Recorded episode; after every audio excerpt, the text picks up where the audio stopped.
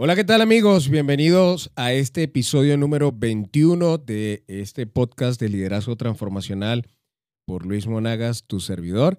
Y recuerda que tengo la cabeza completamente blanca porque he aprendido que liderar te saca canas. Liderazgo transformacional, eh, ¿por qué? Porque estoy convencido de que cuando tú y yo desarrollamos las habilidades, eh, necesarias en términos de gestión y de gente, eh, podemos lograr resultados realmente extraordinarios en el entorno donde estamos. ¿Y por qué digo extraordinarios? Porque la mayoría de nosotros, eh, probablemente si tú estás escuchando este podcast el día de hoy, estás logrando resultados en el área donde estás. Estás logrando resultados, no necesitas que te digan tú puedes, vamos adelante, o que te estén animando constantemente porque ya lo estás, ya lo estás animado, ya estás logrando resultados en donde te encuentras. Por el contrario, muchos de nosotros necesitamos que nos digan cómo, cómo llegar hasta allá. Y es ahí donde a partir de todos estos años de experiencia como consultor, como empresario, como una persona que ha ocupado cargos de dirección y que ha tenido la oportunidad de cosechar eh, buenos resultados. No necesariamente esto hace que yo sea una referencia o gurús, eh, cosa que de alguna manera estoy peleado, sobre todo en esta era donde estamos en la era de la conexión y no del conocimiento. El gurú habla de conocimientos, eh, la conexión habla de la capacidad de interactuar con otros. Entonces, hoy, pensando en todo esto y el equipo cuando construía el tema de lo que vamos a estar hablando el día de hoy, decíamos, ¿qué es eso? que puede ser una diferencia en la gestión de nuestros oyentes, de las personas que están ahí. Y decidimos hablar de un tema eh, que está basado en una literatura, en un eh, libro del doctor Patrick Lencioni y se llama Jugador Ideal de Equipo o Ideal Team Player. Eh, yo tuve la oportunidad de leer este libro hace algunos siete años y tengo que confesarles que a partir de que lo leí, eh, muchas cosas en mí empezaron a cambiar en torno a eh, tres características o tres virtudes que el doctor Patrick Lencioni señala que son claves para convertirte en un jugador ideal de equipo. Y, realmente me, me apasionó este contenido porque se volvió una referencia en términos de comportamiento. De hecho, en el último capítulo que vamos a estar eh, grabando acerca de esta serie de capítulos de las tres virtudes de un jugador ideal de equipo. En la última vamos a hablar de las combinaciones. Vas a recibir un, assessment que es eh, propiedad nuevamente, haciendo énfasis de eh, doctor Patrick Lencioni, pero que me parece muy interesante que lo puedan conocer y lo puedan explorar.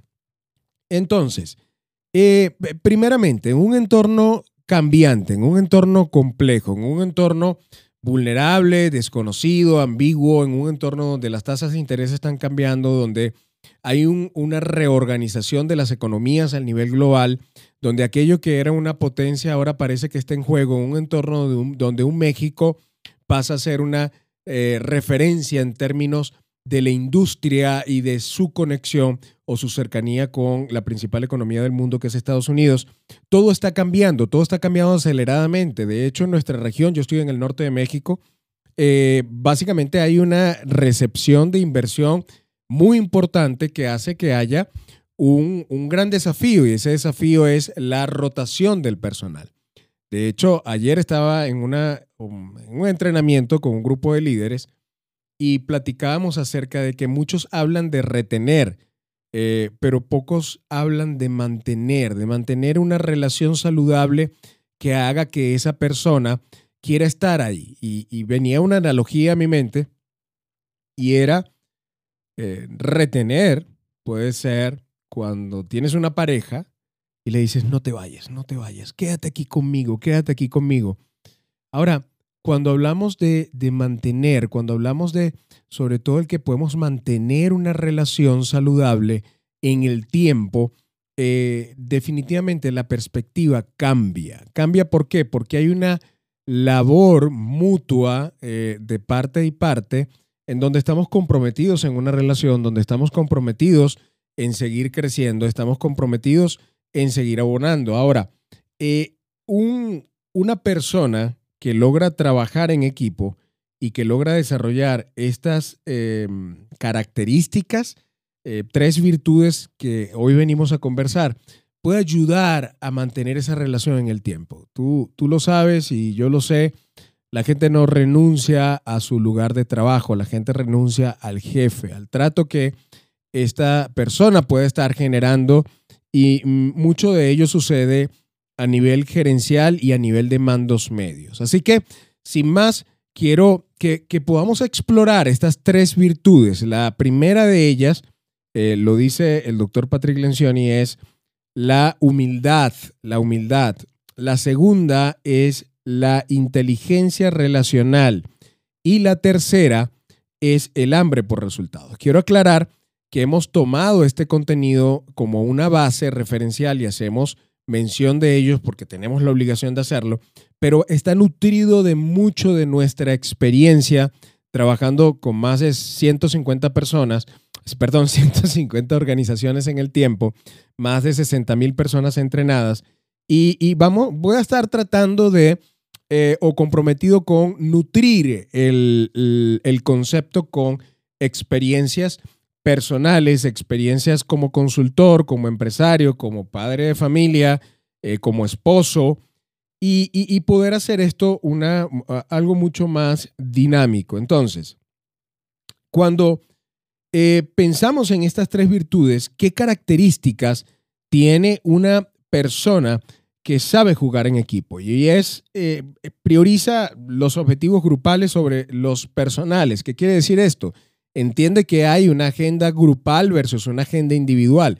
Esta persona es capaz de entender que los objetivos del equipo y de la organización están eh, por encima de, sus objetivos personales. Colaboran con energía y responsabilidad en el cumplimiento de metas. Puedes conocer a muchas personas. No, yo, yo estoy colaborando, yo estoy haciendo lo que corresponde, pero no, no, no, no da la milla extra. este jugador ideal de equipo colabora con energía y responsabilidad en el cumplimiento de las metas. Es decir, aquí estoy, estoy para servir, estoy para eh, ayudar en, este proceso de poder lograr las metas dentro de la organización.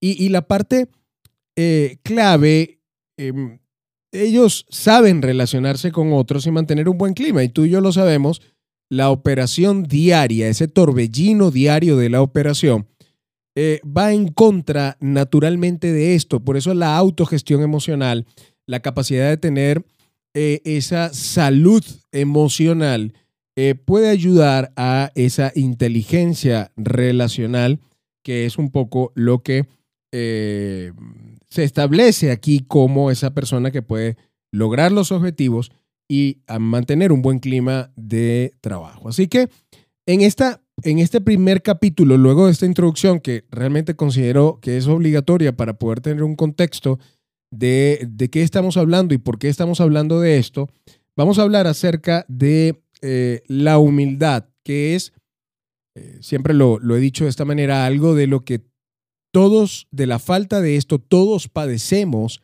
dentro de la organización, pero pocos hablamos acerca de esto. Pensamos muchas veces que humildad tiene que ver con sencillez, con una persona eh, que probablemente sí hay algunas características, pero me encanta esto que decía la Madre Teresa de Calcuta, que humildad es no pensar menos de ti mismo, sino pensar, menos en, en ti mismo. Es decir, no quiere decir que tenga una percepción baja acerca de mí, sino que puedo pensar menos en mí y más en las necesidades que el entorno está teniendo eh, en, cuanto a mí. Ejemplo, algo, un tema de lo que soy muy sensible y es el tema del servicio social.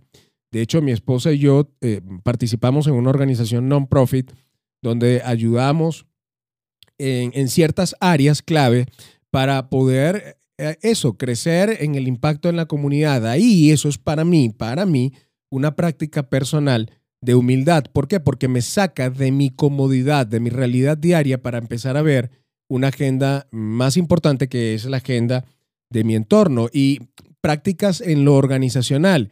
El poder entender y recordarme el propósito, el sentido de eh, lo que estamos haciendo.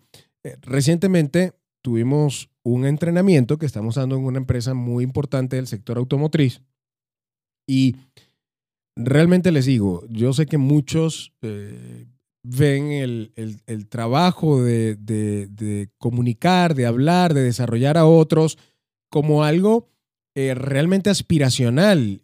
Y sí lo es, para mí lo fue por más de 20 años eh, y tuve que transitar un camino para llegar hasta ahí, ¿no? Eh, para otros no, para otros sencillamente una actividad padre, pero que no necesariamente se conecta con su visión. Eh, pero cuando empiezas a hacer esto, como lo hemos venido haciendo nosotros por años, por años, por años, llega un momento que puedes perder la perspectiva de por qué lo estás haciendo.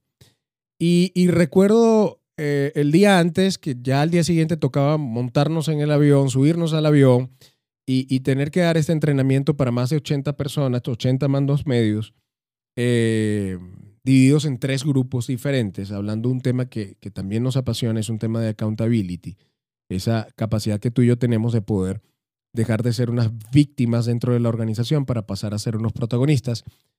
Y, y, me tocó sentarme en el patio de la casa y recordarme a mí mismo por qué estoy haciendo lo que estoy haciendo. Y no tiene que ver no tiene que ver conmigo, no tiene que ver con un forecast económico de cumplimiento o un budget anual. Tiene que ver con esa, ese deseo de poder entregar eh, herramientas de valor a las personas con las que interactuamos que les ayuden a ser mejores líderes, que les ayuden a tener mejores familias, mejores entornos laborales, que les ayuden a tener mejores vidas. Yo he estado eh, o he, padecido la falta de liderazgo cuando hay un clima donde se priorizan los objetivos sobre el, balance personal. Eh, esto eh, puede generar una gran tensión. Ahora, una persona que es humilde puede entender, puede entender que hay una realidad fuera de él, que hay una realidad en su entorno, que hay personas que sí están buscando lograr el resultado, pero al mismo tiempo hay una, una condición en cada uno de ellos, hay una realidad humana detrás de cada uno de ellos. Una persona que es humilde en el entorno organizacional puede extender un elogio sin dudarlo. Es decir, Carlos, quiero felicitarte por lo que estás haciendo, realmente lo estás haciendo extraordinario y, y quiero que sepas, incluso creo que en esta área eres mejor que yo, brillas mejor que yo y, me gustaría seguir contando contigo, con tu apoyo dentro del equipo. Una persona que es humilde puede recibir la crítica con buena actitud, es decir, em, gracias por lo que me dices, gracias por lo que me comentas. Una persona o un líder que es humilde puede abrir su mirada más allá de su propia, de su propia perspectiva y, poder decirles a otros, oye, me gustaría escuchar tu opinión en cuanto a esto. Me gustaría escuchar qué piensas en cuanto a esto. Y esto puede hacer una total y absoluta diferencia en la gestión diaria. Te pongo un ejemplo. Estamos en una junta eh, revisando indicadores, revisando resultados y hay un área eh, que eventualmente cometió un error en el proceso y, tú y yo sabemos que cuando esto pasa no es natural que los líderes puedan decir, oye, eh, una gran disculpa, creo que eh, sí fue mi responsabilidad y quiero que eh, me ayuden, me ayuden a poder salir de esto y lograr el cómo sí poder resolver este resultado. La mayoría de los líderes dirían, wow, ante esto, wow. Es decir, oye, de verdad valoramos el hecho de que una junta que pudiera durar tres horas tratando de convencer a un área que un error en el proceso se reduce a 30 minutos, sencillamente porque la persona levanta la mano y dice, oye, esto es relevante para mí, esto es importante y por tanto reconozco que me he equivocado en, en, en la gestión. Y eso hace una persona humilde. Eso hace una persona que entiende que la agenda grupal está por encima de la agenda individual. Una persona que es humilde en el entorno organizacional puede mirar más allá de su propio ombligo.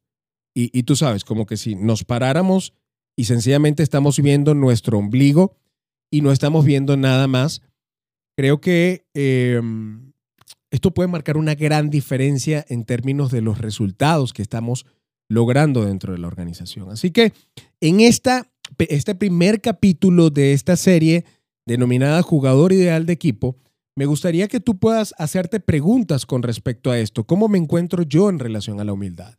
Estoy entendiendo en mi entorno laboral que hay una agenda que, que no tiene que ver exclusivamente con mi área, conmigo. Estoy entendiendo el valor del otro, puedo reconocer o extender un elogio, recibir una crítica, puedo mirar a mis compañeros de alguna manera como gente que puede saber más que yo en ciertas áreas. Esto puede impactar el clima, puede impactar la organización, puede impactar las juntas y las diferentes actividades que pueden estar sucediendo día con día dentro de cada una de nuestras organizaciones. Así que con esto en mente y con estas preguntas, ¿cómo me encuentro? ¿Cómo estoy? ¿Qué creo que tengo que mejorar en relación a esto? Eh, ¿Qué voy a hacer a partir de lo que estoy escuchando? Y yo quiero que sepas, estoy a la orden. Puedes ir a mi página web eh, www.luismonagas.com y registrarte y vas a estar recibiendo contenido constantemente eh, que va a estar agregándote valor en esto.